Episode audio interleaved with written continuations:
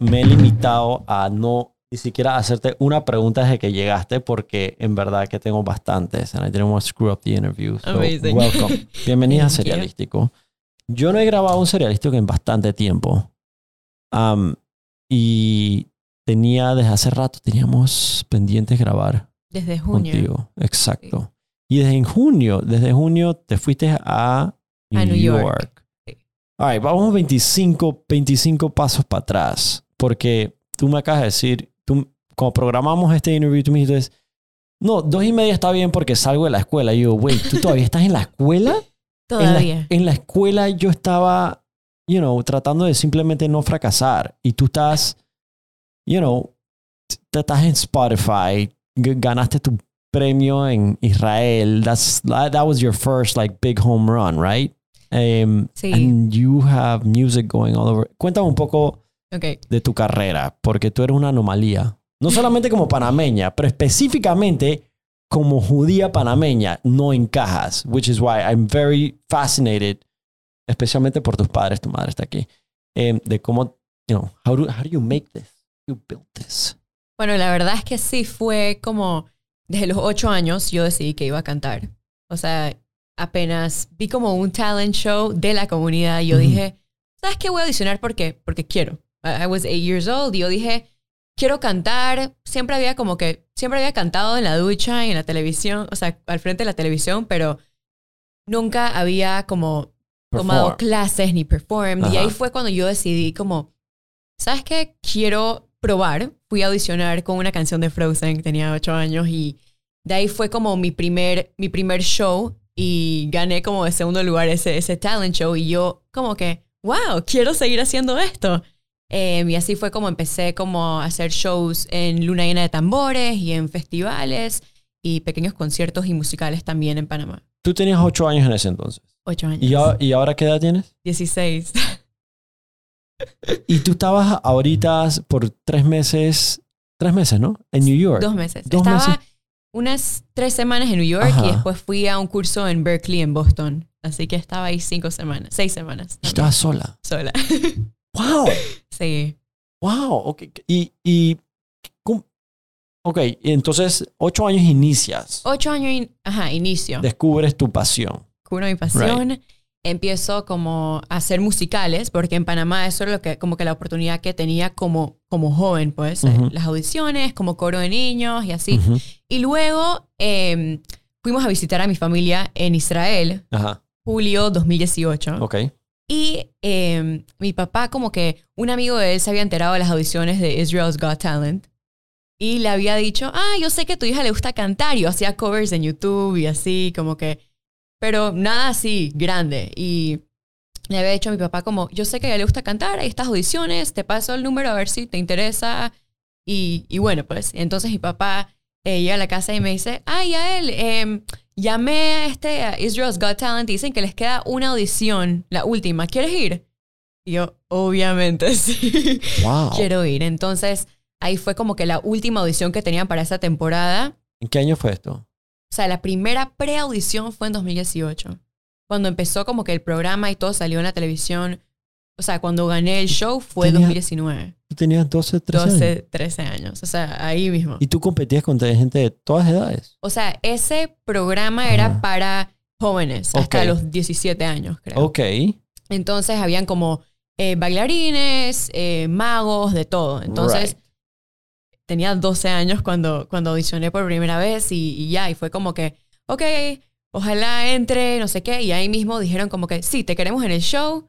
Entonces me tocó viajar de nuevo en octubre, octubre, noviembre, y luego el show como, tenía como la audición que, que, que fue el Fix You Performance, y luego la final que fue en enero. Y ahí fue como, todo pasó. Ese video lo tenemos. Ese, Javi, puedes buscar ese video. Está en YouTube, ¿verdad? Está en YouTube, sí. All right, vamos a buscar el video de Yael Danon en Israel's Got Talent. Israel's Got Talent. 2010 y- 2019 o 2018. Sí, pues. pero ahí pones ya el hilo y sí va a salir. Sí. 2019. ¿Cuál es? ¿El primero? Esa es la de la final y esa es la audición. Pon, pon la audición. Yo quiero escuchar la audición.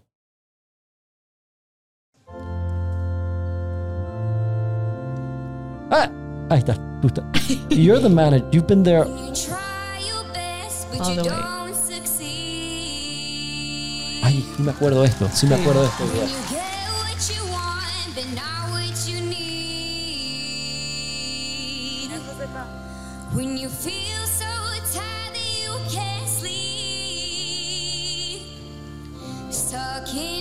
what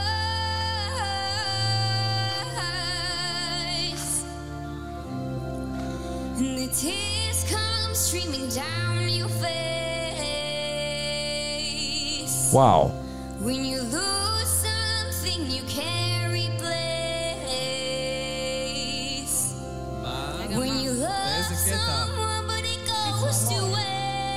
Sí, yo estoy igualito. Yo estoy con piel de gallina, man.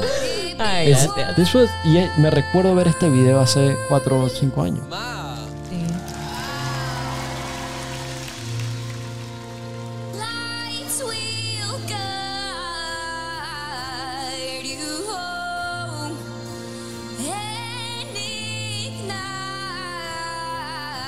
¿Y esta fue la primera audición?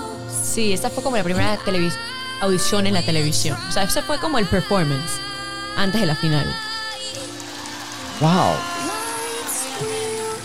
Y tú sabes.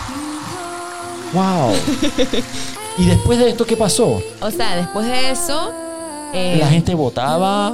eran los, o sea, eran los jueces. El proceso era un poco más diferente como tenía, éramos como los chiquitos, era la categoría juvenil. Entonces no era así con votos, pero era como los jueces y, y bueno, esa fue como la primera audición que hicieron. Se, en la- se pararon en la mesa y. Did anyone get that? ¿A- ¿Alguna otra persona yo recibió? creo que sí. Wow. Sí, fue, fue una locura. La verdad es que a veces todavía me preguntan como cómo, cómo te sentías. Mm. Lo único que yo me acuerdo es, uno, que cuando estaba subiendo al escenario, me atoré con agua. Ah, no te de subir. creo. Estaba tomando agua, yo, tomo, yo llevo mi botella de agua a todos lados. Ujú. Y justo había tomado agua y me atoré. Y yo dije, ¿cómo voy a audicionar ahorita? Pero ya, eso, ellos dije, respira. Y yo estaba súper nerviosa. Ya estaba cinco horas ahí atrás esperando a que me toque cantar.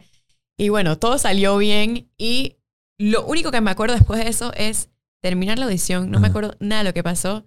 Dormir por cinco horas. Un nap muy, muy largo.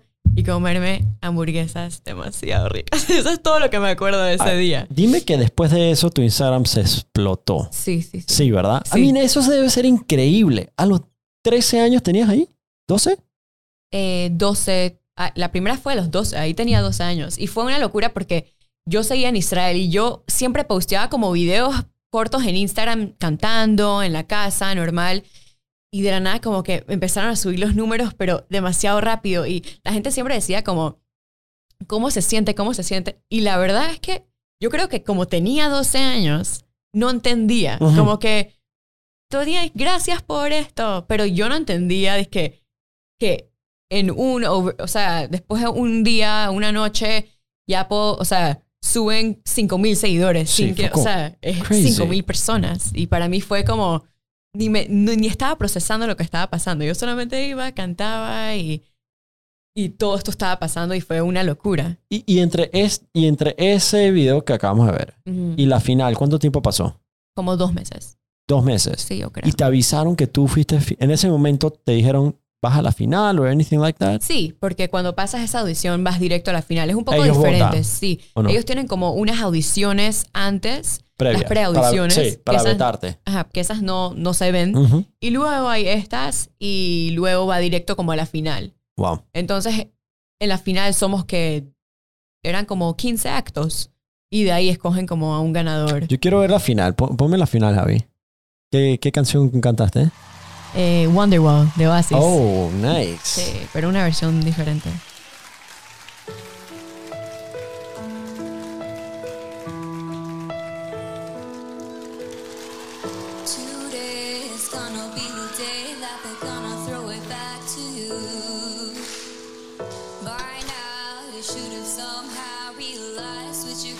Cómo tú conocías esa canción? No la conocía. There we go. Yeah. Eso me hace sentido. La verdad es que no la conocía. Ese es mi papá. Sí. Eh, y, o sea, ellos me dieron como una lista de canciones para la audición.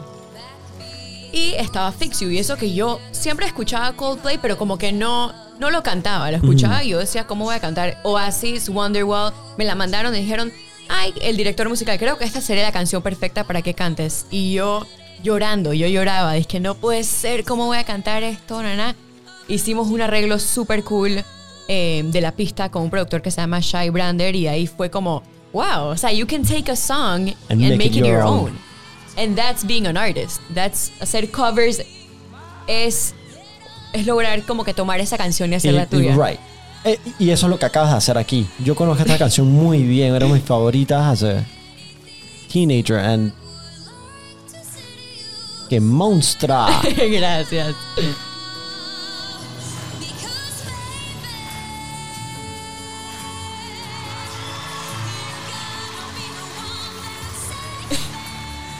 Y, y una pregunta. Em, esa tu- desde entonces, me imagino, han pasado cuatro años. Sí. Alright, desde entonces tú has practicado. Tú Claro. has. Pero también has crecido. ¿Eso no te ha cambiado la voz? Sí, pero eh, esta es una, o sea, siempre lo pienso y escucho estos videos y Ajá. digo cuánto ha cambiado mi voz. Right. pero al mismo tiempo sigue siendo como la misma voz. Y cuando siento que cuando yo canto hoy en día y escuchas este video, you can still hear que it's the same person. Yeah. Pero obviamente tengo un registro, tengo, o sea, lo bueno es que no se me fueron esos altos. Los altos los sigo teniendo, Ujú. pero mi registro bajo Mm. sí ha como que crecido. Ya tengo Ujú. esos lows que antes no tenía. O hay algo que se llama como el color de la voz. que es como, serio? Sí. Wow. Que Ok. es, eh, cada artista tiene como el color de voz y es básicamente para hacerlo más como, como simple, cuando escuchas en la radio una canción de un artista, tú sabes que es ese artista por el color de voz. Como que tiene Ujú. algo Ujú. que los hace diferentes. Bad Entonces- Bunny, pues que parece que se acaba de tomar una Pepto-Bismol siempre. Pero siempre sabes que es Bad right. Bunny. Tú sabes Tú es. sabes Tú que es sabes Bad qué Bunny. es. Y siento que ahí, como todavía tenía 12, 13 años, no tenía eso tan desarrollado y hoy en día yo tengo como ese color que es, es mío, pues Sí. ese un poquito que, que es como a veces se me quiebra la voz, pero como ese, esa, esa voz mixta, que es como head voice y chest voice, como una mezcla entre como si alguien es como airy, más breathy. Entonces sí me ha cambiado la voz, pero al mismo tiempo siento que es porque obviamente he crecido Ajá. y se ha desarrollado más clases, más La técnica también, más claro. técnica, sí. So, right. Y, y, y es que este- y tengo que siempre regresar a esta parte. Eh, y seguiste estudiando. Y Siendo, voy a la escuela. vas a la Todos escuela. los días. Y entonces cuando, cuando, ok, yo quiero saber cuál- cómo es la vida de un adolescente, de una pelada que la bota antes de los 15 y después tiene que ir a la escuela. ¿No te volviste overnight y que la niña más cool de la escuela? No, No. no. Es O que sea- todas las niñas querían ser tu amiga ahora. O sea, yo creo que yo me acuerdo que esa época sí era un poco más difícil cuando yo regresé. Mucha gente, sí, habían las personas que era, es que, ay, eres tan cool, ¿sabes? Pero también habían las personas que era como, ¿quién se cree? Como solamente Ah, por ganar y típica. llegar, es que, Típica. ¿quién te crees? Yeah. Ella o inventaban rumores de cosas que decía girls, que no tenía idea que, que yo decía. Venía a decirme, sí, dijeron que dijiste esto, así como 13-year-old Ah. girls y boys también. Y era como, ah, wow, gracias por decirme, no sé que hice eso. O sea, como siempre era, era difícil porque siento que es... You started being in, in, in the mouth of people. Sí, O sea, y algunas cosas eran súper buenas porque, digamos, el apoyo de Panamá fue sí. anormalmente increíble. Como que cuando salían las noticias o la gente Sí. lo ponía en, Instagram fue increíble. Como se sentía que, que era como mi hogar apoyándome. Epa. Eso era, era interesante, ¿no? Porque nunca, Sí, me imagino, tú, crees, tú naciste creciste en Panamá. sí, sí, sí. Right, so, Yo nací acá. Eras una persona más. Y de la, Sí. na- de la nada eso cambió. Te sentiste que tu país no, no te ignoraba. O sea, tu país te empujaba y eras una me persona. apoyaba definitivamente desde, desde, desde Got Talent siempre sentía ese como ese apoyo Eh, y bueno en la escuela sí al comienzo fue difícil porque no quería sentirme como si soy diferente como que no quería Sí. tenía miedo Sí. de eso o de que tal vez eh, perdía a veces escuela o llegaba tarde para ir a una entrevista o un concierto y la gente era Mm. es que, o sea, ¿quién te crees que faltas escuela todo el tiempo? La gente pues en, en la escuela. Hasta cierto, cuando se volvió más repetitivo, cuando, cuando viajaba a Israel, había Ajá. ese, felicidades, no sé qué, la gente estaba muy feliz y apoyaba mucho, pero detrás era un, había un poquito de ese como, Envidia. Envidia, claro que, que sí. es normal. Lo podemos, lo podemos decir. Está- Exacto. está perfe- es, es normal y anticipado. Es normal. Por eso no. Y hoy en día ya, obviamente, ha cambiado muchísimo. Han pasado casi cuatro años. Eh, pero siempre ha sido un poco como. eh, ha sido un poco diferente porque ya desde los 13 años, digamos, y fui a un curso en, en, de actuación en Nueva York y ver como que cómo las. qué tan diferentes son las personas fuera de, de mi escuela, fuera de mi país, fuera de, de mi comunidad y ver todas estas diferentes mentalidades alrededor, sí, eso fue, eso fue como, wow, there's so much out there y cada Sí. uno tiene como un mundo diferente. Yo cada vez que, o sea, cada vez que tengo la oportunidad de viajar, conozco gente que, que, que es como, wow, yo no sabía que, que se podía pensar así y eso para mí Sí. es lo más, lo más interesante. Entonces a veces es como, ¿cómo, cómo logro ver todo y al mismo, al mismo tiempo saber que, o sea, como que voy a la escuela, tengo 16 años Sí, y me faltan dos años todavía. Es casi como que te dieron a probar dizque, de la vida y luego te devolvieron a la burbuja. Un poquito, pero hay muchas cosas que me gustan. O sea, yo siento que mi escuela, la verdad, como escuela me ha apoyado muchísimo con, con, con toda la, la- música. Nunca han dicho como estás faltando mucho. Siempre han sido muy, muy Supportive. supportive Sí. con eso. Entonces, por eso también a mí, yo soy súper nerd cuando viene a eso de la escuela. También soy súper, es que me tiene que salir bien las notas y siempre he sido muy perfeccionista. Entonces, ese es como el balance de ser artista No, y es que, es- escuela. ¿cuál es tu promedio? 98. ¿Qué? es que soy No jodas. me- yo soy súper nerd cuando viene a la escuela, la Ya, verdad. no, te, te lo creo, no lo, no lo dudo, sin embargo, a la misma vez, you know, tienes una carrera. Sí. O sea, la mayoría de la gente que está en la escuela, 99.9% de la gente no tiene una carrera. Está en la escuela y, y esa es su vida. La, la escuela es la vida y eso es todo. Ujú. Y mi perspectiva desde afuera, te lo digo, es precisamente que tú estás tan encarrilada que cuando yo escucho que tú estás en la escuela, yo digo, ¿what? ¡Wow! Em, y, y, bueno, y, y me recuerda en ese sentido un poco a mi hermano, en el sentido de que estando en la escuela ya sabía qué quería hacer y ya lo hacía, era piloto. Em, ¿Nunca te ha provocado simplemente desenfocarte para... O sea, nun- nun- nunca, nunca has como que no fracasado, pero dicho, bueno, quizás la escuela no es necesario porque yo sé lo que quiero y voy para allá y voy para acá y, y ya me aceptaron en no sé dónde y, y no te da ganas de simplemente enfocarte en eso. No, la verdad es que, o sea, aunque yo sé que quiero ser artista, No. también me, o sea, siempre me ha interesado ir a la escuela por, porque me interesa saber más de, como que del mundo y cómo funciona y a veces yo digo, yo puedo ser artista y yo puedo ser eh, cantante y todo, pero siento que también es importante pues que yo estudie, digamos, algo más como, como business o management y entender cómo funciona el mundo alrededor mío que no sea solo música. O sea, que siempre, sí he tenido momentos que es como, ¿sabes qué? Hoy me da pereza, no quiero hacer nada. Obviamente tengo esos días, pero nunca he tenido esos días que solamente quiero hacer música y nada más. Porque quiero hacer música y eso es lo que quiero hacer el resto de mi vida, pero quiero, quiero entender cómo funciona el resto de las... O sea, todo lo quieres que formarte. Sí, quiero formarme como persona también, no solo como músico. Interesante. Em, ¿Y estás en qué año? ¿Cuarto año? Once. Onceavo. Onceavo, Onceavo. onceavo. Es Entonces, te queda- entonces, acabas de empezar. Acabo de empezar. Acabas de empezar onceavo grado. Sí, Ok, porque ahora la escuela tiene el horario gringo. Donde las Exacto. vacaciones son en julio, no en diciembre. O sea, las largas. correcto. Sí, sí, sí, en Right. julio. Ok, entonces, entonces te quedan dos años. ¿College?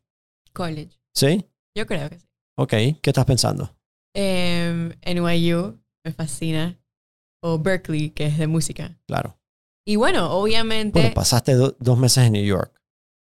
eh, tres semanas en New York. Tres pero semanas en en New York. Berkeley fui el año pasado y este año. Y la verdad es que cada vez que voy es como... ¿Y son cursos que es como un cinco, en Berkeley es como un five week program de, de la universidad, pero en cinco semanas. Entonces, este año, o sea, el año pasado fue la primera vez que fui, tenía 15 años y fue como, wow, y yo dije, ¿cómo? O sea, era estudiar música desde las 9 de la mañana hasta las 9 de la noche, conocías a músicos, tipo, no solo cantantes, habían eh, de todo tipo, o sea, gente que tocaba batería, guitarra, de todo. Era súper completo. Entonces, fue como, quiero, o sea, quiero vivir aquí todo el año, Sí. ¿cómo voy a regresar? Y, o sea, Sí. ahí sí tenía ese Sí. feeling de, ah, ahora voy a estudiar escuela normal, Right. quiero estudiar Vete música. química ahora? Exacto, ahorita me toca, y, y fue tan extremo porque era como, o sea, gente de todo el mundo en, en, en Berkeley haciendo música todo ¿Y el todos, día. ten- ¿Y todos son eh, por debajo de 18 o variado? variado. O sea, el, en, en el housing en sí, en los, en los dorms, Sí. sí. eran gente menor, eh, pero había gente hasta, o sea, tuve gente de 30 años que venía five weeks en Berkeley a estudiar.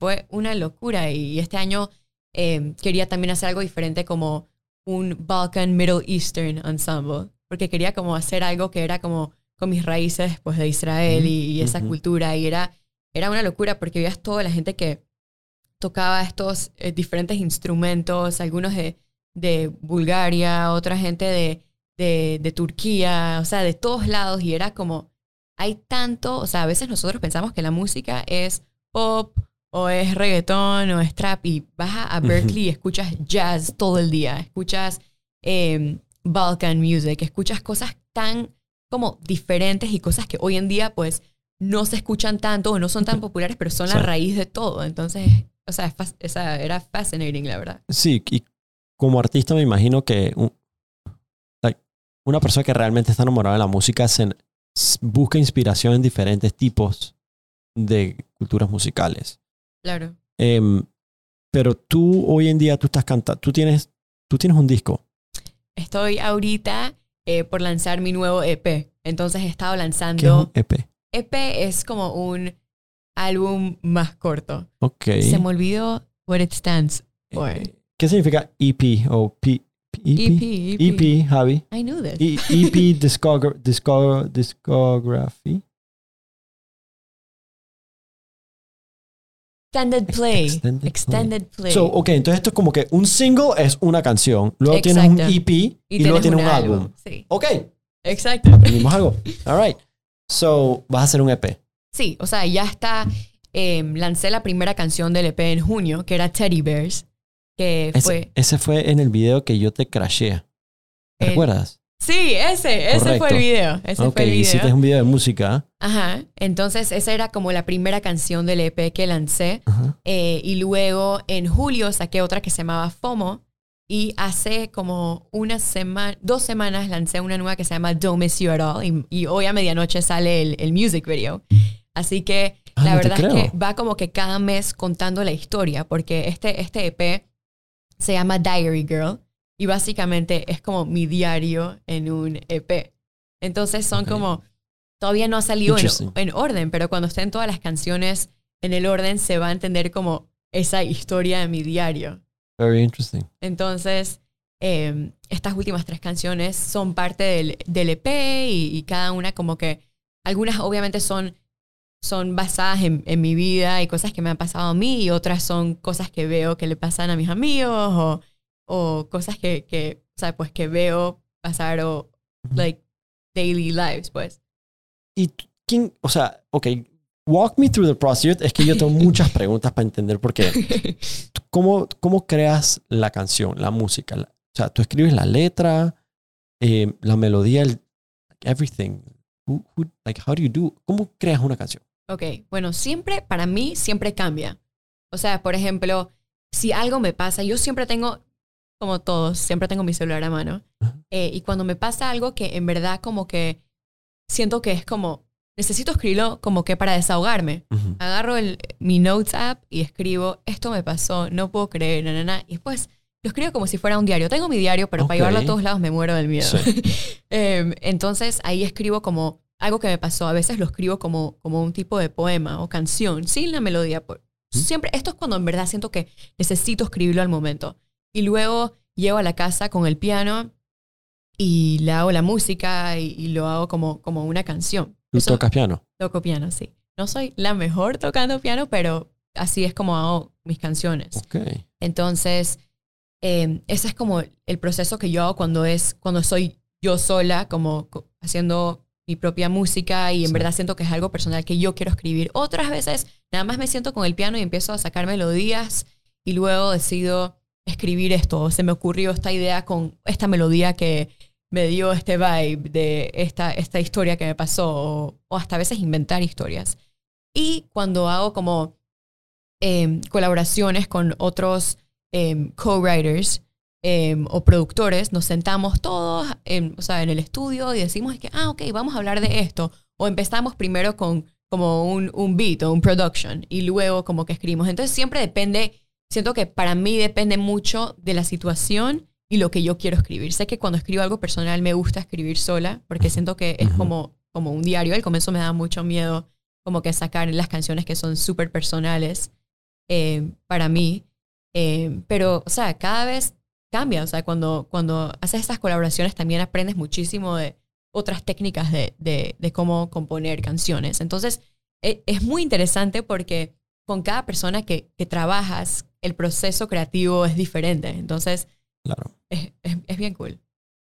Y, ok, em, yo quiero, de hecho, Annie sale en ese video, ¿verdad? En Teddy Bears. Hey, Ja- Javi, ponte la canción, ponte el video. Yo quiero ver entonces ahora, four years later, ¿qué estás produciendo? Teddy Bears.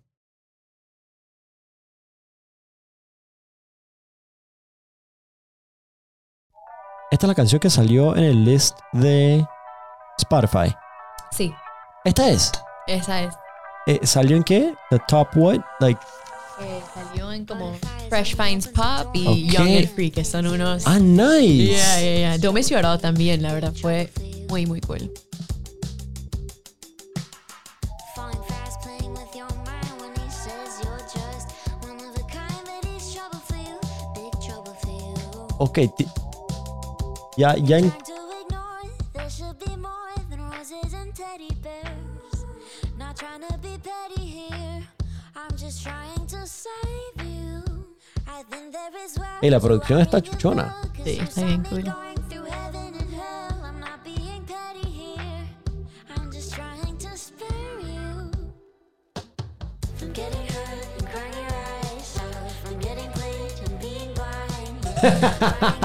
¿Viste quién está ahí, Javi?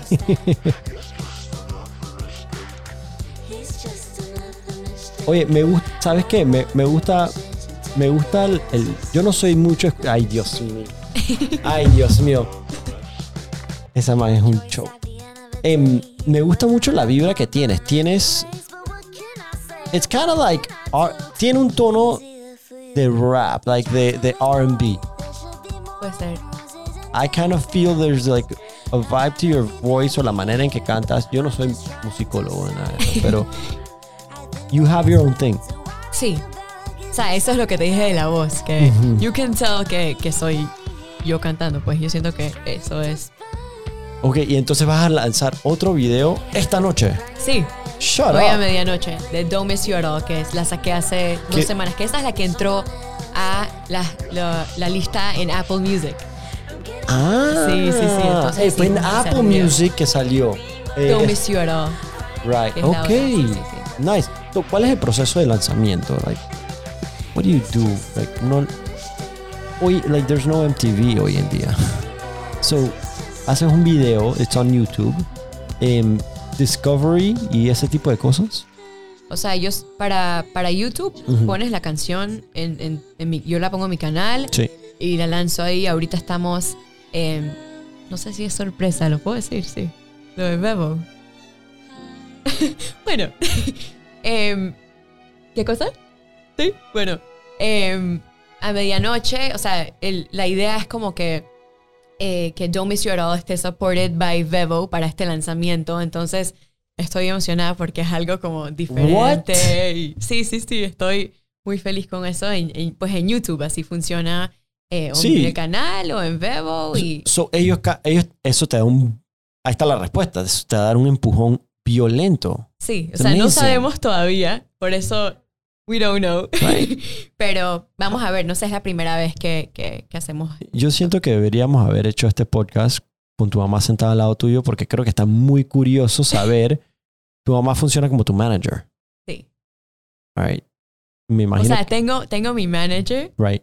Eh, Ya, en entonces- Estados Unidos, que él como que toda la parte de la distribución de la música, que cómo llega a Spotify. Right. eh, it goes through a distribution company y entonces ellos ahí hacen como ese, ese approach a Spotify y Apple Music y dicen, ah, tenemos esta canción y ellos ahí deciden si la ponen en alguno de los playlists, los editorials o no. Entonces, ese es como el trabajo de, de, de, de, de un distribution company que mi manager hace como el business side, él trabaja todo el business side.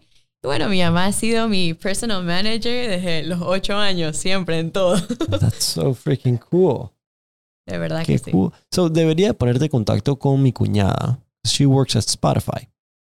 That's Ah, amazing. yes. ¿Cómo no nos dice? No lo había ni pensado. De hecho, eh, ya, dice que. em, sí, te voy a poner en contacto con ella porque el tema de ellos es content.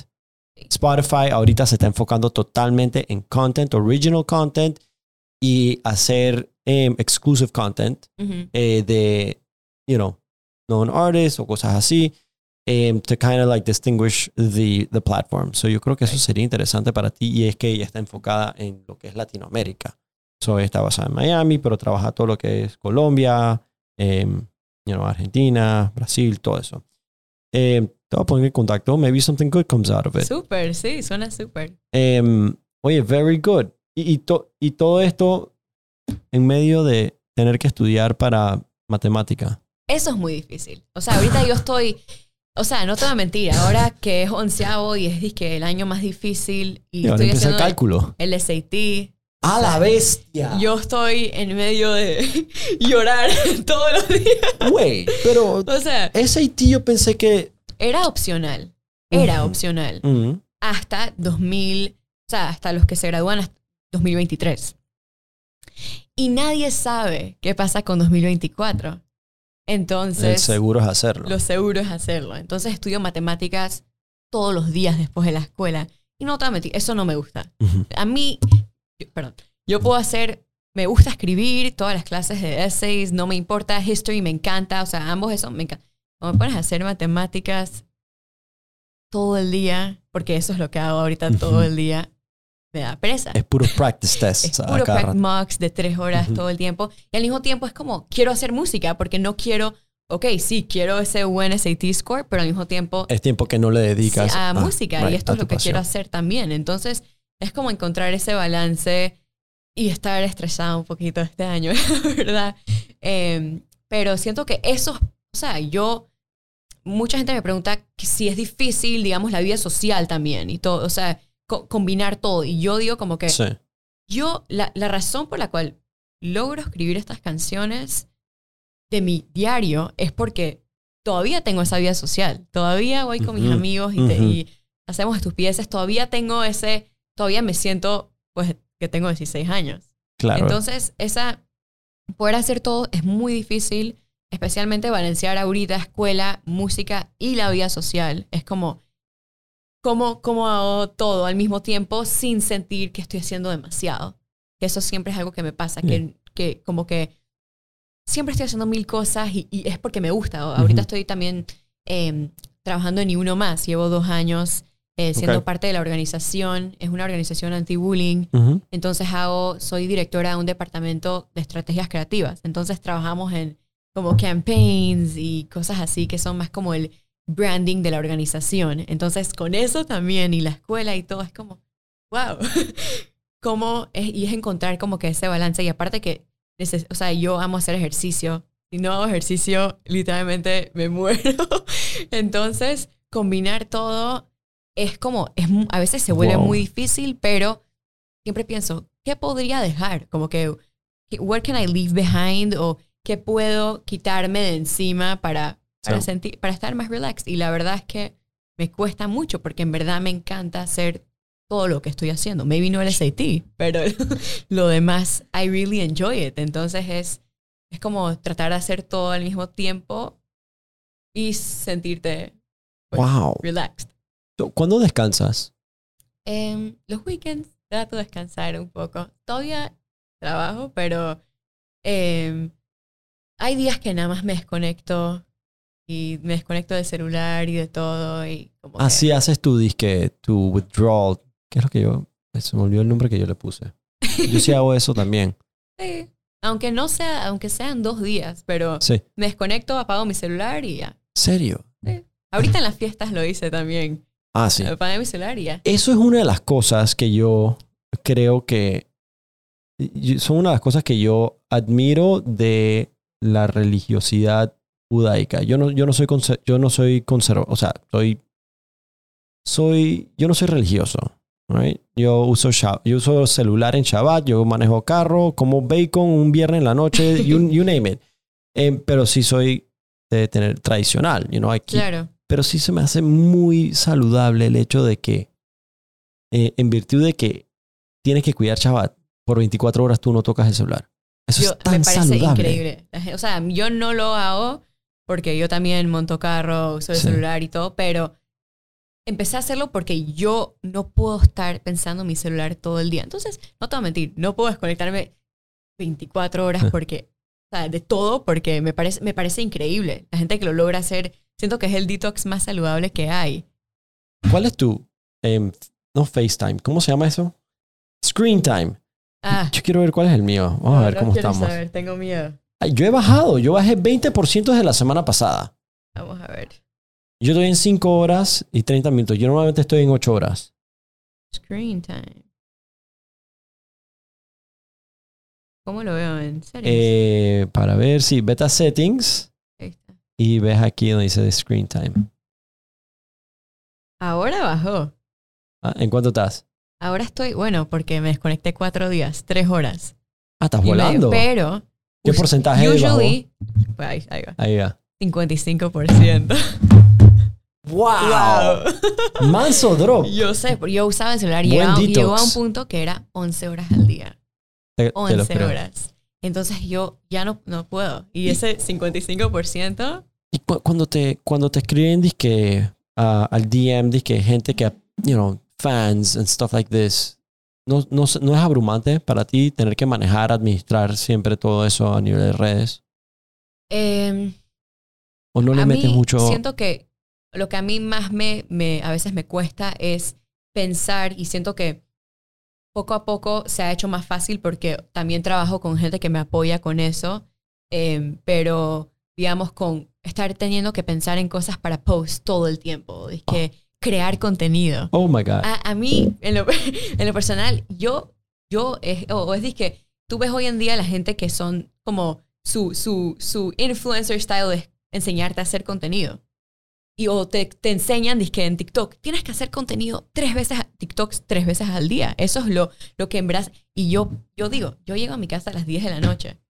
¿Cómo voy a hacer un TikTok? Sí. Al- o sea, estoy en la escuela hasta las 4.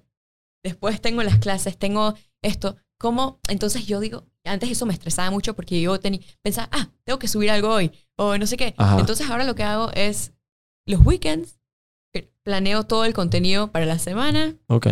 Por ahí sí me tomé una foto cool con mis amigos cuando salimos, la, la, la agrego y no me estreso, paro de pensar en eso. Eso es algo que he estado haciendo últimamente y me ayuda mucho a no estar pensando en social media todo el día, porque no es algo que quiero, no quiero pensar en eso todo el día, no me hace bien.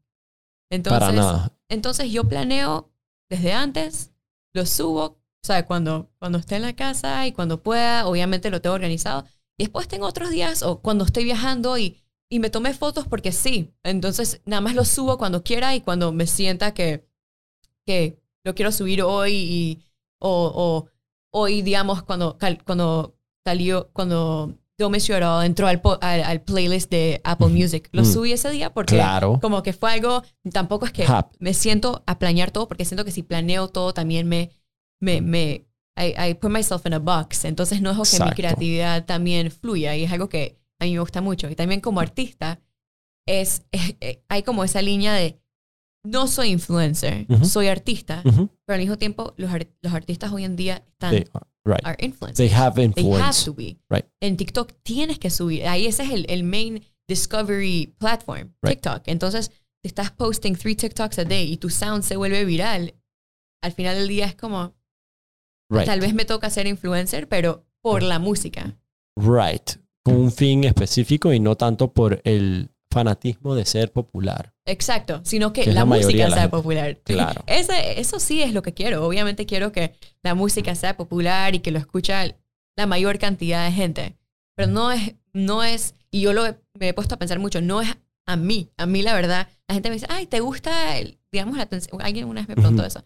Yo digo, la verdad es que a mí, yo a veces pienso y me da miedo pensar, que la gente que es famosa, que a mí me da miedo como que a veces lo pienso y es que lo que más yo quiero en la vida es ser cantante, el resto de mi vida y, y perform y todo.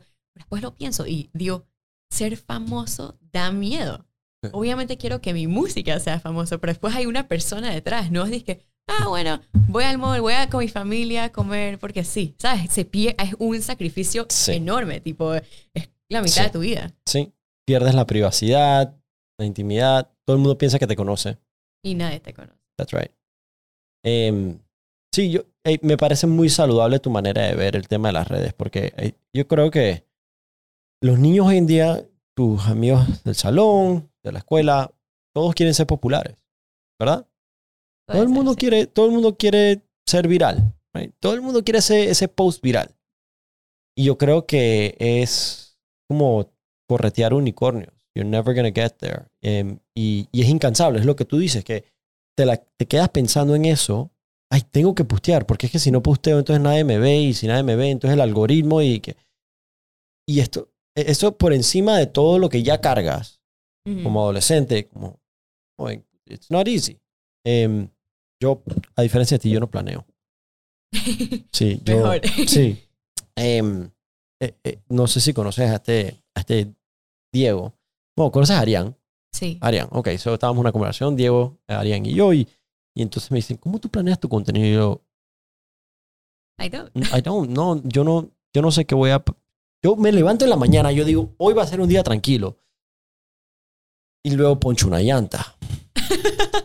And then, ahí consecutivamente, mira, Javi se ríe. Um, pero yo estoy de acuerdo contigo también que el objetivo no es ser, ser uno famoso, sino que tener un fin de, de un- algo, algo más tangible o algo un poco más elevado como éxito musical, eh, comercial. Y el vehículo puede ser, el vehículo puede ser las redes o la fama, pero no debe ser el objetivo. La mayoría de la gente tiene eso como objetivo. Claro. O sea, en Panamá estamos llenos de gente que son famosas porque sí, porque no han, no han hecho nada y son famosos. Me incluyo, by the way. Like, creo que la gente con talento es la que deberíamos de realmente resaltar en este país. Eh, which is- por eso es que me encanta escuchar que tú sales afuera y reconoces eso de que te rodeas de gente diferente, abres la mente. Bueno, y después te toca venir acá. Es medio que un poco decepcionante, pero también Pero también, exacto, pero también aquí hay, o sea, yo siento que, aunque cuando salgo también es salir de un tipo de burbuja, cuando vuelvo también hay muchas cosas que me enseñó la burbuja, ¿sabes? Como que esa base de, Sí. esa, es, es como una base fuerte sí, de identidad también, porque yo sé quién yo soy. eso. Yo salgo, igual yo tengo esos values, esos valores que aprendí en la casa. Entonces, siento que a veces lo vemos un poquito como la burbuja y yo personalmente a mí a veces me cuesta mucho porque por mí, o sea, cada día yo quiero vivir en un lugar como New York, que no, no es una Sí, sí. burbuja, al revés. O sea, Sí.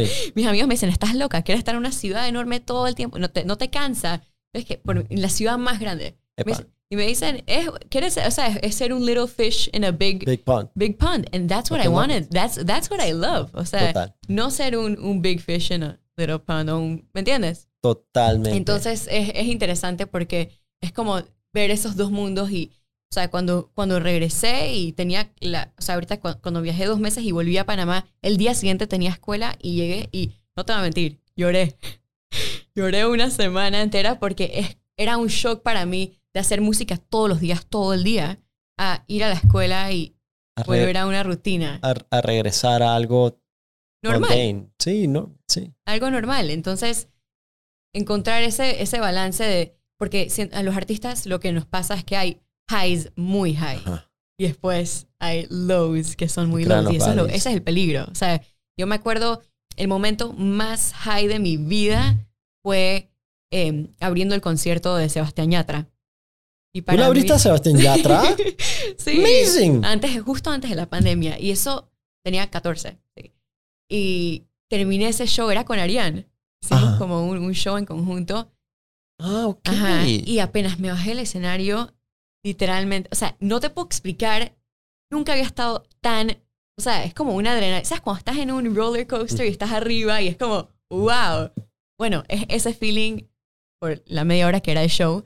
Entonces, para mí, o sea, performing es lo más, o sea, me llena tanto que cuando, cuando terminas de hacer un show tan, o sea, tan grande o tan impactante, cuando te bajas del stage, la verdad es que sientes un vacío.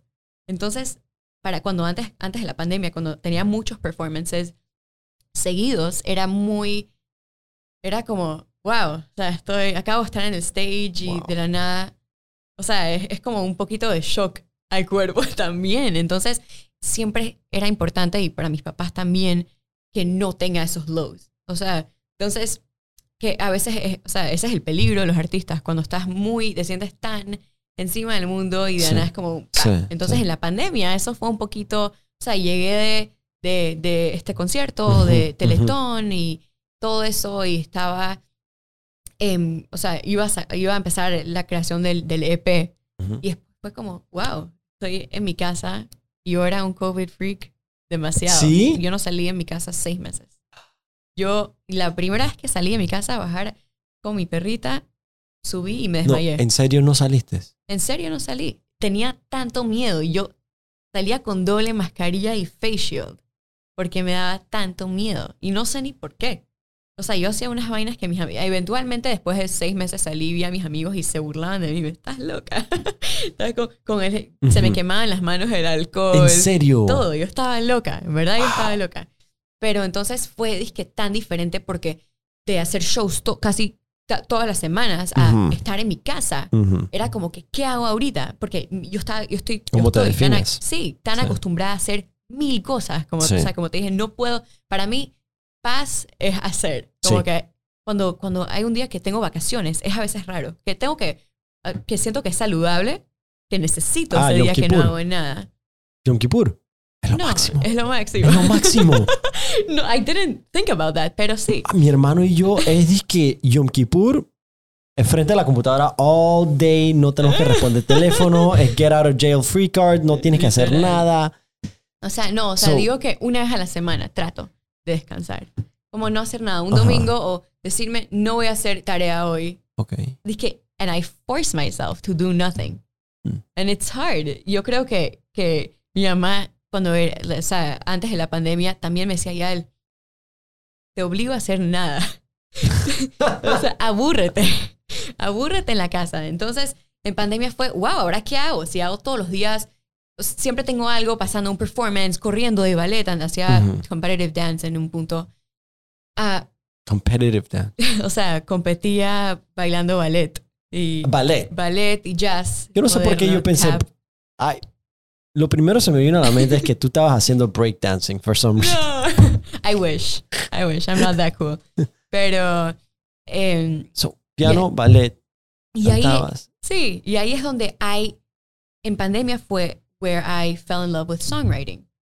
Entonces ahí se, se Ajá. empezó esa, esa pasión que, que ahorita hoy en día es igual que performance, que es el songwriting. Y entré, o sea, no podía perform, ni modo, por dos años. Y tenía mi piano, mi cuaderno, todo el día, no tenía nada que hacer. Online, escuela que... O sea, Sí. la verdad es que apagaba mi cámara y Sí, iba a sí, hacer mis cosas. Entonces fue como, me enamoré de componer y hacer y crear música. Entonces fue como, ok, tal vez no estoy cantando en, en conciertos y festivales, pero empecé, o sea, me empezó a llenar songwriting muchísimo como performing. O sea, después, 2021, eh, una de las canciones del álbum las hice con Tommy Torres. No sé si... Yes, Tom- Tommy Torres, el que canta Querido Tommy. El de Querido Tommy. Te aseguro déjame destacar". que todo el mundo que va- está viendo esto ahorita mismo está comentando Mayer es un neófito, tiene 50 años. Javi, ¿quién es? ¿Tú, tú sabes quién es? Ah, sí, tú sí sabes. Tommy En el Torres West no se oye Tommy Torres. es, o sea, es una de mis greatest mentors y Ok. lo conocí en Teletón en Panamá. Ok. Y la verdad es que él, a través de, o sea, de la pandemia, como que teníamos ese, ese, yo le enviaba mis canciones, que era al comienzo que estaba, en verdad, empezando a hacer mi songwriting sola. Eh, y él era como, como que me enseñaba todas estas técnicas y empecé a, Hmm. Empecé a entender que songwriting no solamente todo el mundo, o sea, todo el mundo puede escribir una canción, pero there's so much behind every phrase o every lyric o la melodía y por qué esta nota te hace sentir esto. Entonces, throughout the year tenía este, este como mentor eh, por WhatsApp, porque ni modo era Claro. pandemia, pero 2021 empezamos a, o sea, ya logré, o sea, viajar después de la pandemia y ahí fue Y- cuando empezamos a hacer el EP. Ah, con, ah, con Tommy Torres. Con. Tommy Torres escribí una de las canciones que se llama 90 Days, que va a salir pronto este año. Estoy muy emocionada, la verdad es que es, un- es una canción, la verdad, muy personal y fue muy cool porque fue la primera vez que en verdad me sentaba con, con, con un co-writer em, en the same room con, con, el, con el Pro Tools, que es como el, el software, y nos sentamos y fue como hablar como cuatro horas de qué, de, de mi vida, pues. Era, eh, a él era muy importante conocerme también y entender cuál es la historia que quiero contar. Y luego we just sat there for a few hours y escribimos esta canción, que es una de las canciones que, de mis favoritas del EP. Eh, y de ahí salió, o sea, después de 90 Days, eso fue como, wow, I want the concept of this album to, to be personal. No siendo, ¿sabes? Cosas que me pasan, cosas que veo, y de ahí fue que empecé a trabajar con un productor que se llama Joel Iglesias, y ahí también hicimos Teddy Bears y FOMO, que es otra de las que salió, eh, salió en julio.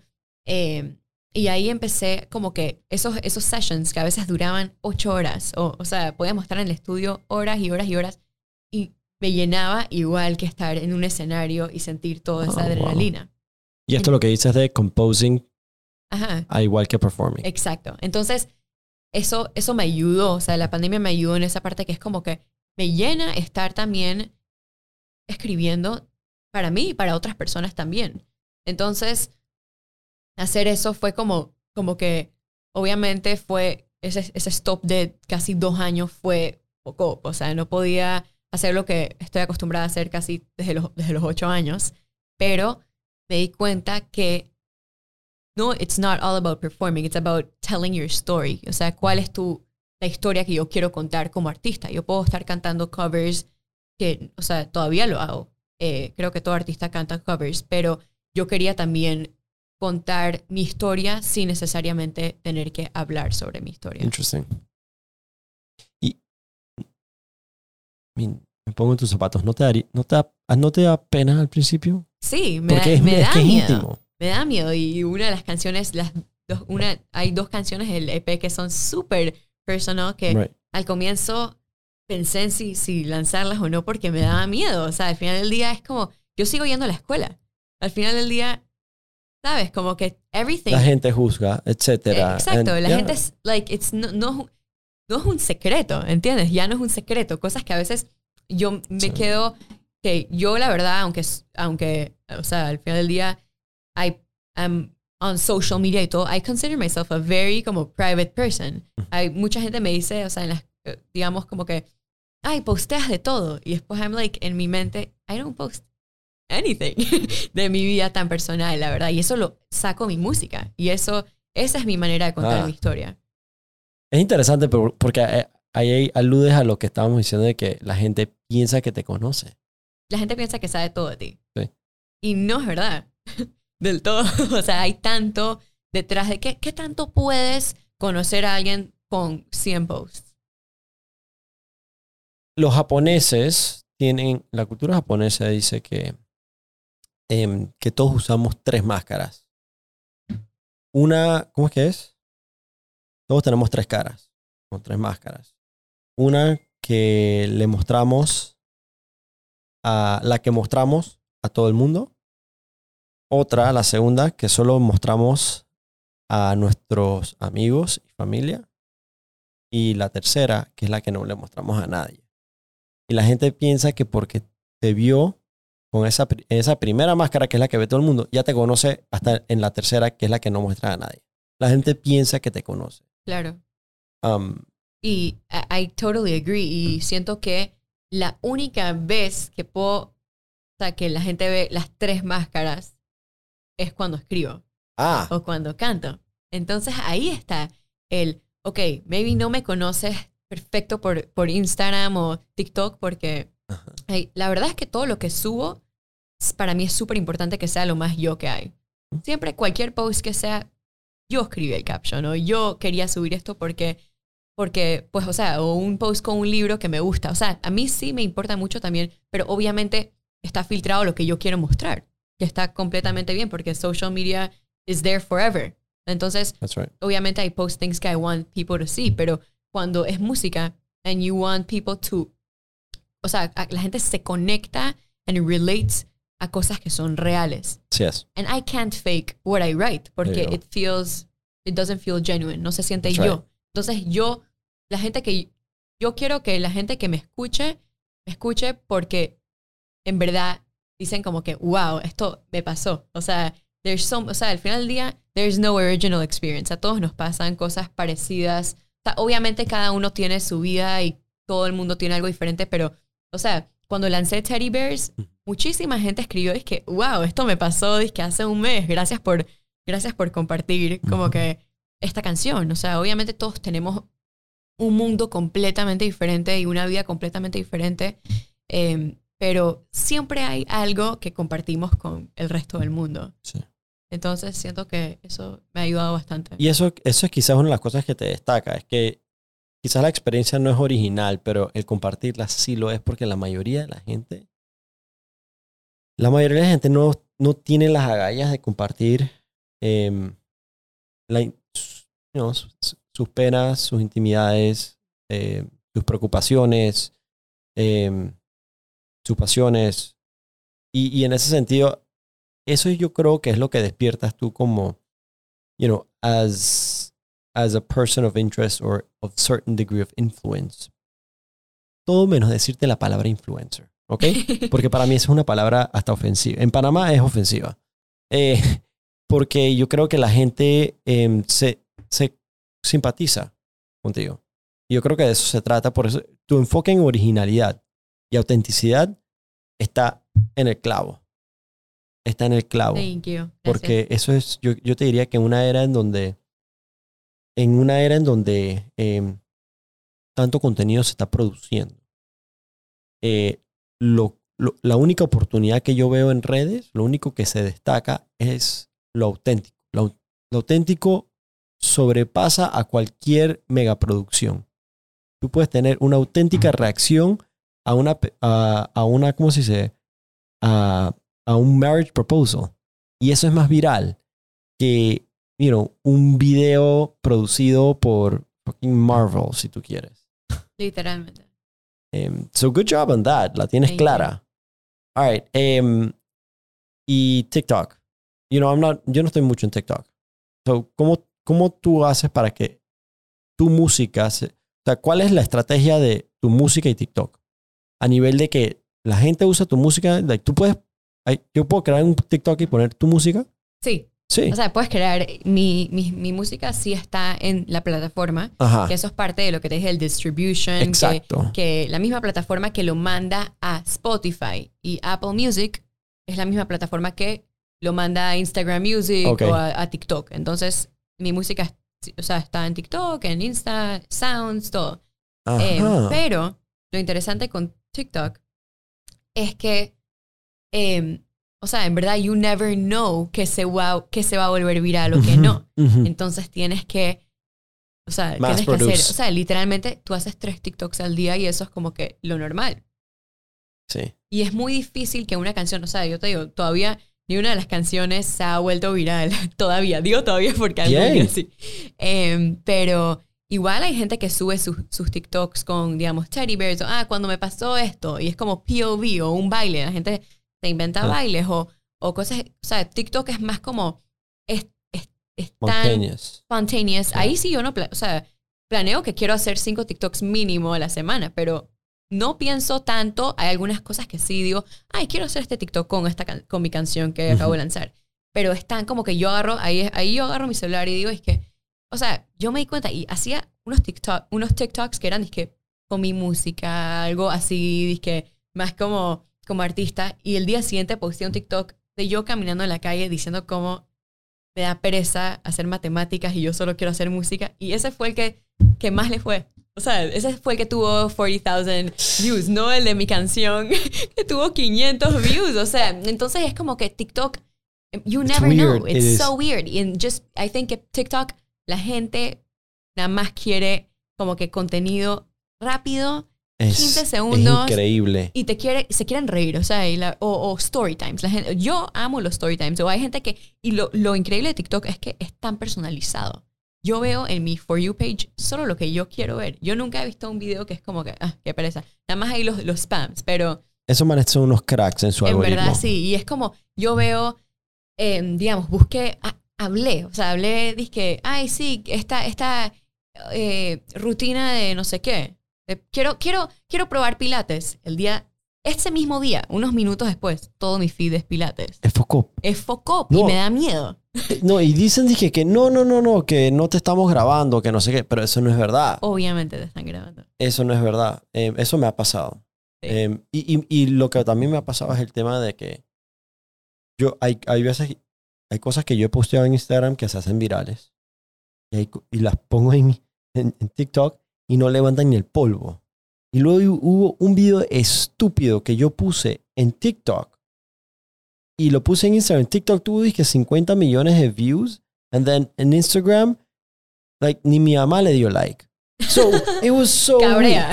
It's just so weird. Pero tú Yeah. sabes que TikTok es como que es, lo- los gringos a nivel político le tienen eh, le tienen mucho miedo a TikTok porque es un arm es lo que ellos consideran un, un, un web un cultural un cultural weapon It is. porque la manera en que TikTok funciona en Estados Unidos en esta parte del mundo y cómo funciona en China son dos cosas diferentes el algoritmo en China está, está empujándole educación y cultura e historia. ¿Ok? Si muestras piel, eh, el AI, like, downvotes your video. Aquí es al revés. Aquí es al revés. Like, entre más chistoso, entre más estúpido y, y entre más como que dumb, eh, más promovido es por el al- algoritmo. Y por eso es que los gringos dicen es que o sea, los gringos dicen que quieren banearlo. Al menos que ponga el mismo algoritmo y, y no tienes manera de comprobar que el algoritmo es diferente. Claro. No hay manera de comprobarlo. Em, so, pero it's interesting. It's interesting porque la, a ver, en, the next, en los próximos 10, 15 años vamos a tener toda una generación que creció Con TikTok. con TikTok. Y siento que aparte de ser como otro platform, TikTok, o sea, TikTok es un platform que han pasado tantos cultural changes, especialmente en Gen Z. O sea, hay tantas cosas que, o sea, hay tantas cosas que uno aprende de, de, de especialmente de cosas que pasan en Estados Unidos o Ah, Como- sí, the, um, the challenge. ¿Cómo se llamaba? El del jabón. Tide Pod Challenge. eso era en TikTok, ¿verdad? Eso era en Eso era TikTok. en TikTok. O sea- bueno, there's so many things que están marked forever in history de, de, Poco. de, de trends, que eso es en TikTok. O, Sí. o ¿sabes? El sound, el sound que todo el mundo usaba al comienzo de la pandemia. ¿Cómo Con era? el whipped coffee, el whipped coffee. ¿Cuál era? Eh, ¿Cuál era ese? ah, Seiso. Na, na, na, na, na. Didn't have to notice. Ya, ya, ya, ya. Esa es la, ca- la ca- literalmente la, la canción de canción. TikTok. O sea, yo escucho esa canción de TikTok que la escuchaba todo el día. Imagínate, o sea, cuántos streams, Sí. o sea, las canciones que se vuelven viral en TikTok Eso es interesante. vuelan en Spotify y en las plataformas. Entonces, it's, it's genius. Y ahora yo, cada vez que escucho esa canción, pienso en el TikTok trend cuando inició la pandemia del whipped coffee. There- ah, ¿Existe algún artista que materialmente se bustió gracias a TikTok? Muchos. que, que su música se, se hizo popular gracias a TikTok. Sí, hay bastantes. Wow. Hay, la verdad es que hay muchísimos y hay, ot- hay otro caso. O sea, hay, hay el caso de la gente que ha lanzado su música y se vuelve tan viral en TikTok que como que they become como un artist. O sea, artist, artist, que touring y todo. O hay gente que ya era medio famosa y TikTok los ayudó a explotar. Digamos, Right, nos amplificó. o sea, Tate McRae siempre, e- e- ella es una chica joven que ella siempre sacaba como su- sus canciones en, en YouTube, pero como que nada así, que, que o sea, que, que escuchabas dizque, en los top, top charts. Ella, una de sus canciones, creo que es You Broke Me First, una de sus canciones se volvió súper viral en TikTok y por todos lados, pues, que la man entró a los top charts, o sea, hoy en día tiene unos mega conciertos y no, ella Wow. es un ejemplo, ella sí tenía su fanbase Ujú. antes, pero Esto la volteó. esto siento que, yo personalmente siento que desde que salió esa canción y se volvió viral en TikTok, obviamente se volvió súper, Sí. o sea, es que huge. Y hay gente, y hay, el otro lado es los influencers de TikTok que deciden ser artistas, Oh, que es un poquito, no, o sea, obviamente todo el mundo puede ser artista, pero hay un cierto como frustration de los artists que están en TikTok para promover su música y luego hay los influencers que postearon videos bailando y se volvieron tan famosos que decidieron sacar música. it Entonces, doesn't always work out. eh, pero many times it does. It Entonces, does. it does. Entonces Wow. es increíble ver cómo en verdad TikTok es, o sea, es, te puede cambiar la vida. Sí, o sea, social media sin duda que no, em, nos permitió. O sea, a- Sí. a- like, si Yaelda no hubiera nacido en 1990 o 1985, a los 15 años no estuve, 13 años no estuviera en Israel competing en Israel's Got Talent. O si lo hubiera hecho, wait for it, Panamá no se hubiera enterado. Porque the- the- la manera en que com- compartimos contenido hoy en día em, nos permite reconocer o descubrir em, las cosas que tenemos o las joyas que tenemos guardadas dentro de nuestra sociedad. claro. Y, y- y mi caso es un perfecto ejemplo. like, o sea, honestly, eh, you know, si no fuera por social media, yo no tuviera una voz hoy en día. So, social media como plataforma nos, nos permite, yo te diría que llegar más lejos que nuestros padres a una mayor velocidad. Claro. Eso es lo que yo pienso. Um, ¿cómo? Y, y entre todo eso que tú haces, tienes que también ser hija. También. All right, co- Y, y esa parte, ¿cómo te va? Like, no, Mi no te mamá, ¿qué frustra. dices?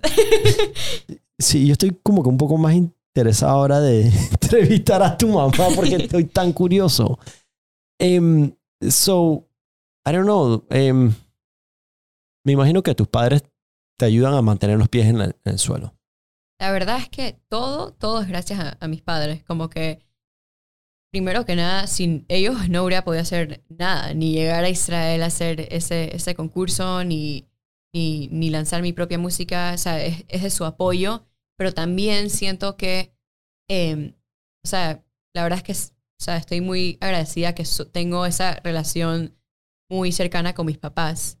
Eh, y también, así como dijiste, al final del día ellos también es como un wake up, que eres una niña de 16 años, tengo un hermanito. Sí. O sea, al final del día, la gente dice, "¿Qué- ¿cómo se siente? Y yo digo, es igual. O sea, Ajá. yo no, yo en verdad no pienso que, Ujú. que me siento diferente porque esto. La verdad es que no. La gente me dice, es que, ¿sabes? La típica, ¿cómo se siente tener un checkcito azul? Ok, sí. Y es, es- le- es literalmente lo mismo. O sea, estoy yendo a la misma, mismo camp, Como la misma escuela que tú, Sí. o sea, es literalmente lo mismo, pero definitivamente es interesante porque como mi mamá es también mi como momager, así le, le decimos, eh, es súper interesante porque hay esos, la- los, los momentos que es tipo mi manager y los momentos que es mi Claro, mamá. Entonces es tipo, a veces cuando estamos hablando mucho de trabajo es que, wait, let's, let's have a mom and daughter Tiene, tiene que explícitamente a veces decir, sí. este va a ser un momento Es que- madre hija. Es que estamos hablando de algo de contenido. Vamos a Switch. ¿Cómo te fue en la escuela? y yo, y, o a veces cuando tengo pereza, digo, tenemos que, justo salimos de una reunión y digo, Paul, vamos a hablar de la vida. o sea, entonces es, chicos, a tomar café. O sea, también, también mi mamá es, es mi mejor amiga también. Entonces es, es, es como, ah, es como mi mamá, mi Yo manager. te mando ese clip. Ma- O sea, entonces es como. And then she obviously knows todo la de mis canciones y todo. Entonces es como. Es tan. Es cool y también es difícil porque es como. O sea, hay cosas que, que, que sí son muy raras de eso. cuando lo, Porque a veces se vuelve como que. Wow, como que cuando hay los lanzamientos. Ujú. Hablamos, podemos hablar una semana de trabajo y tal vez que por ahí que ah, existe otras cosas. O sea, a veces se nos olvida que, que en los, esos, esos tough times de lanzamiento, de nana, lo único que hablamos a veces es de trabajo. Entonces, a veces es como, por eso a veces decimos que explícitamente, esto, hoy tenemos un coffee time sin hablar de trabajo. O sea, a veces tenemos esos, esos, esos como que momentos que es como que ahora es mom and daughter, ahora es work. Entonces es, es, es cool. O sea, al final del día, yo sé que no hay. La razón por la cual amo trabajar con mi mamá es porque es la persona que más me va a apoyar y más me va a cuidar Sí, en la vida. Entonces, 100%. es la persona que I trust the most. Right. Tú puedes tener tu manager comercial ahí arriba, Exacto. pero aquí está tu gatekeeper de verdad. Exactly. Very cool. Wow. I- I mean, yo estoy, yo estoy tan, tan sorprendido.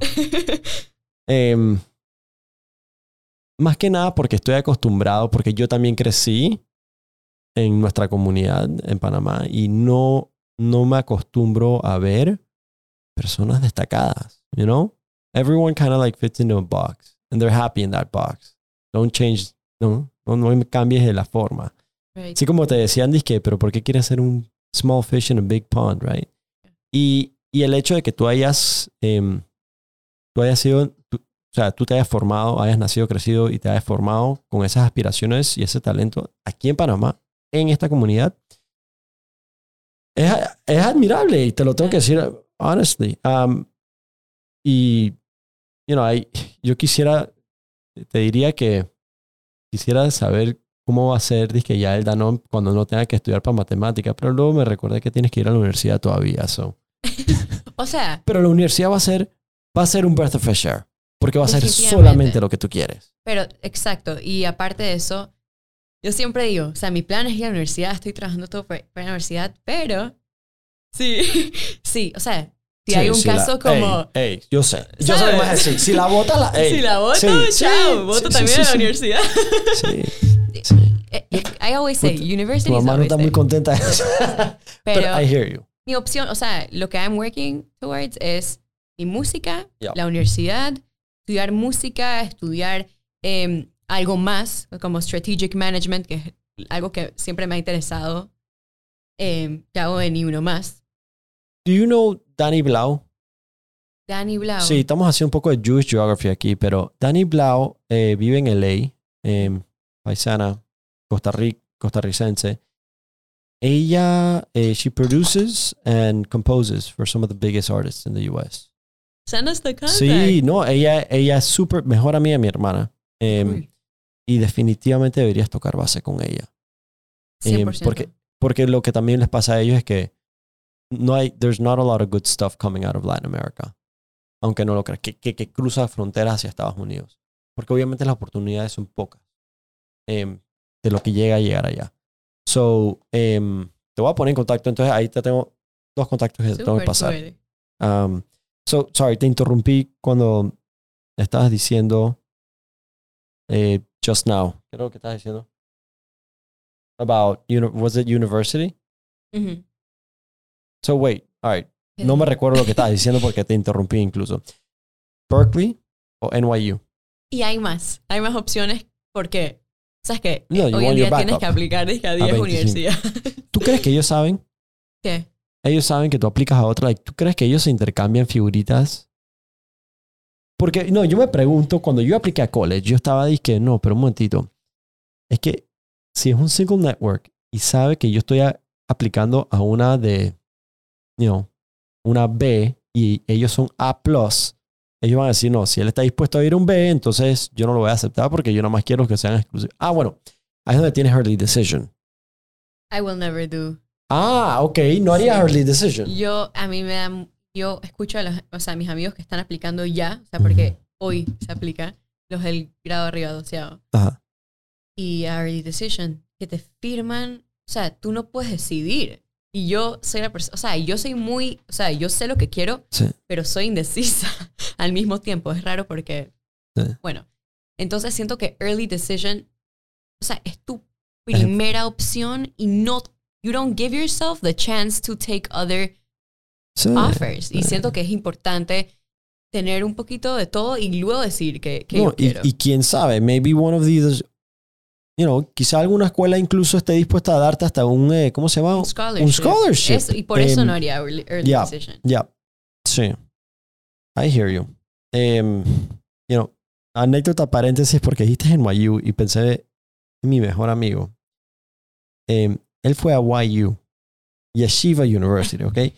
Y la manera que él consiguió su trabajo, su primer trabajo, was funny porque él estaba en el gimnasio, íbamos juntos al gimnasio y- un tipo que era banquero le preguntaba, ¿y en qué universidad estás? Yo estoy en YU. Que, ah, wow, ah, muy bien, oye, deberías venir a trabajar. El pelado le dan el trabajo, todo muy bien, y luego le piden recursos humanos del banco que le dé una copia de su diploma. Y el diploma decía Yeshiva University. Entonces lo llaman a la oficina del jefe. Que tú no me dijiste que tú estabas en YU. Y dije, no, yo estaba en YU. Buenísimo. Y el man, eh, he kept the job, pero yeah, that's the NYU anecdote I got. E- El área de NYU es lo máximo. ¿El qué? El área donde está NYU sí. es lo máximo. Wow, me quería quedar ahí. Yo, vivía allá, en Bowery. ¿En serio? Sí, Al frente de Washington años. Square. Exacto, por ahí. Yeah. So, dos, no, tres semanas estuviste en New York. Sí. ¿Cuánta pizza comiste de un dólar? Ya no cuesta un dólar, ¿verdad? Ya no cuesta un, creo que cuesta dos dólares. Fuck up. Sí, poco. Sad. ¿Y qué tal New York? Me encanta. O sea, todo está pasando. Es una locura. O sea, y es una locura. Ves a gente literalmente. A mí lo que más era como. O sea, tú veías a gente. O sea, no tirada en el piso y a nadie le. Alguien va a caminar encima de la persona y seguir caminando. Son indiferentes. Nadie le importa. Entonces es como. oh, y también. Es un, o sea, sí era un poco. Un poquito. Hay, había unas cositas que sí me dan un poco de miedo. Porque, digamos, Boston So voy a las 10 de la noche. Sí, por ejemplo, o, o- o el parque, que es Ah, sí. muy spooky Sí. hoy en día, hasta más. Eh, entonces es como a estas cosas que, que no, no te sientes como, ah, bueno, sí, estoy, estoy acá en, en el campus porque no tiene campus, no tiene es un campus. city campus. Sí, Pero al mismo tiempo, it, it feels so alive. Sí. O sea, nada, todo está working 24/7. sí. Y, y, y para mí eso es lo que más me gusta. Right. Que todo se está moviendo, nadie está descansando. Descansas porque duermes y ya. Exacto. ¿sabes? Entonces, y me parece, o sea, desde siempre ha sido New York y Tel Aviv. Son de los cities que más me interesan vivir en algún punto de mi vida. ¿Y, ¿Y esta fue la primera vez que tú viviste sola por un periodo de tiempo? No, desde los 13. En, que sí, o sea, fue más un camp, o sea, entonces sí era más como no salías del, del camp, pero ahí estaba tres semanas y era también de actuación. Eh, pero a los 15 años, o sea, el año pasado fue la primera vez que yo estaba en un city campus por cinco semanas sola. ¿Eso era también en New York o En eso era en Berkeley? Berkeley. Y fue una locura. O sea, aprendí tantas cosas, aprendí, o sea, siento que eso obviamente me hizo muy Pero- pero independiente. Berkeley is creepy. Berkeley. Like California? No, it's Boston, Berkeley. Ah, Boston. Sí, Berkeley. so I took a, a train from New York to Boston. Ok, ok. Sí. No, eh, I mean, entonces a los 16 tú, tú, tú ya eres independiente a nivel emocional. Sí, A nivel emocional, o sea, tú te vas desde los 15 años a vivir tres semanas a time sola en un- una ciudad, mu- you know, una metrópolis. y siento que eso también me ayuda mucho porque el hecho de que ya desde los 13 años, como que ay, me ha tocado estar tres semanas o cinco semanas, es porque, digamos, he logrado conectar con gente tan diferente o, o hay, no me da miedo tomar la ruta de este, del tren y, y o, mis amigos que tal vez que, que están viendo estos camps por primera vez, es como que, ah, sí, yo, I, I navigate, sé como, o sea, o como que nada más como entender que estoy, o sea, la verdad es que cuando, cuando voy a estos lugares no me da homesick porque siento que, aunque amo mi casa y extraño a mi familia y todo, igual siento que como que hay algo de, de vivir sola que también tiene algo como, wow, qué cool, o sea, estoy haciendo lo que me gusta, eh, no, me, no me siento sola, o sea, Sí. siento que es muy importante, por eso yo siempre, yo siempre digo, también en Instagram, en todo lo que puedan mis amigos, es tan importante ir, que aunque sea, que ir a comer solo, o ir a, Ah. a un café, yo a veces voy a café sola, o, Ujú. o cuando estaba de viaje, nadie me, o sea, ¿quién me va a decir, que acá en Panamá siento que, que, que dicen, que, Es un tabú. que estás yendo sola, estás Sí. ¿Estás bien. Eso, eso, eso. eso. Y yo digo, y yo, a mí que me o sea, en New York y Boston, ¿crees que a alguien le importa si yo estoy sola ahí tomando un café o fui a cenar sola? La verdad es que siento que es tan importante. Yo, le- yo le digo a mis amigos, háganlo, o sea, al menos una vez al mes. Sí. O sea, es tan importante nada más sentarte ahí, Son dos cosas. Uno, la, la in- el, el relief, relief. right? De having to perform. O, eh, y la segunda parte es la comodidad contigo mismo. Hay mucha gente que no está dispuesta a sentarse a, a almorzar solos en un restaurante, por decir. claro. Mi papá, uno de ellos me lo dice, yo muerto antes que me vean solo en un restaurante. Eso es una mentalidad bien panameña, by the way. Pero yo estoy de acuerdo contigo. I think it's very healthy. Como estar, estar, Es un no, yo no me aburro conmigo misma. Eso no tiene sentido. Es como, o, o lo estaba hablando el otro, hoy, hoy en la mañana en la escuela, y dije como que, this sounds, esto suena como si, est- si estuviera loca, pero a veces yo tengo conversaciones conmigo misma en mi mente y Ujú. me estoy hablando y sí, por eso no me da, no me incomoda estar sola. Eso es porque eres creativa. Pues, No, es lo que es. Eh, tienes, like, siem- siempre estás andando. sí, Esos que domingos que te obligan a no hacer nada, aquí todavía estás haciendo algo. sí. Te lo o aseguro. estoy leyendo todo el día o algo, como que estar pensando y, y, y por eso empecé a meditar. Y siento que ahí llega como que yo empecé a meditar para parar de pensar por completo. Entonces, y es, es, es tan Oh. cool. Y me, me costó mucho, pero me leí un libro que, que en verdad fue como, se llama The Power of Now. That sounds like a... No sé. You should- es, y you just, como que te desconectas y nada más no piensas. Yo, no, suena tan Es un- raro y es tan y- difícil. Es, es, es, es un superpoder. No pensar, porque hasta para no pensar tienes, Tienes que, que pensar, en no en no pensar. Exacto. Pero es como que, o, o- o haces cosas chiquitas durante el día que te, que te, que you're very como que en el momento. O, sí. o si, si, si, si te estás bañando, escuchas el agua y you're aware de cómo se siente el agua cuando toca tu piel. Entonces estás Está súper aware con el, consciente. con el consciente, con el ahora, que Ah, interesante. no, que no estás pensando de más. O sea, no estás pensando en qué va a pasar mañana, porque si no, te pierdes como que qué estás pensando ya, qué está pasando ahorita. Pero eso es muy saludable en lo que dices, porque a veces eh, yo creo que si la gente fuera más consciente, podría también estar un poco más agradecida de lo que tiene. Porque si estás consciente de que estás respirando, Sí.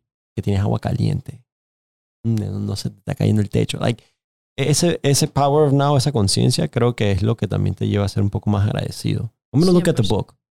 It's kind of boring. It sounds very boring. Siento que es un book que Tony Robbins probablemente lo hizo billonario o una cosa así. Típico libro que yo odiaría leer. Em, yo, mira, si if you're into books, te voy a recomendar. Very, very interesting book, especialmente como, como una persona tan aspiradora, tan, tan aspirante, tan em, motivada. Look at the David and Goliath. Okay. David and Goliath em, es un libro by Malcolm Gladwell. Y él básicamente él explica cómo em, when you are small, you have a bigger advantage over the big ones. Y, y, y él lo explica todo con muy tangibles ejemplos y específicamente incluso a la historia de David and Goliath. A nosotros nos la cuentan como que al milagro de Dios, David mató al Goliat. Y esa, es la, y esa es la historia que básicamente quieren que los shurim nosotros nos aprendamos. Pero, pero, él va a la ciencia detrás de esto y te explica especialmente dónde estaba la ventaja, a pesar de parecer que estaba en desventaja. It's a very interesting book, I'll read it. Definitivamente. Em, ya él, te, you know, te, te tengo que decir que tienes, em, tienes mi total admiración y respeto. I, I mean it, and I don't say that very often. Um, I, you know, I, te- no te tengo que desear lo mejor, simple, al revés. Lo único es, eh, yo no puedo esperar para ver qué más viene. Eso, Viene pronto. es- no, bueno, y, y- y yo digo, in the next four or five years, like, a una tan temprana edad, tú has abarcado, has hecho tanto, em, que hasta yo me siento celoso. y yo no estoy ni siquiera en tu edad. No me puedo imaginar ser disque tu compañero de clase. Shit, suck. Em, pero de veras te felicito. Y, y además de felicitar a ti, tengo que felicitar a tus padres. em, porque nuevamente yo creo que se merece un podcast nada más en, en maternity, nada más en crianza, de entender cómo uno cría un hijo que such a well-rounded person. No solamente a nivel del talento, pero como individuo, como hablas, eh, claramente tienes principios bien formados, eh, pies sobre el suelo.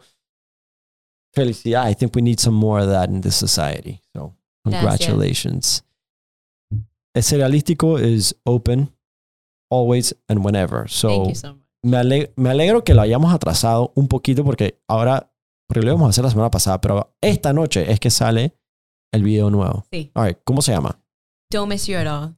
All right, ¿dónde lo puedo encontrar? En YouTube. O sea, ya la canción está en, en todas las plataformas digitales, pero hoy sale el music video. All right, so vamos a hacer algo, vamos a hacer algo. Cuando termi- ahora terminando este podcast, el video, vamos a poner de una vez tu video. Amazing. Ok. Gracias. Em, Yael, thank you very much for coming over. Thank te you so felicito. much.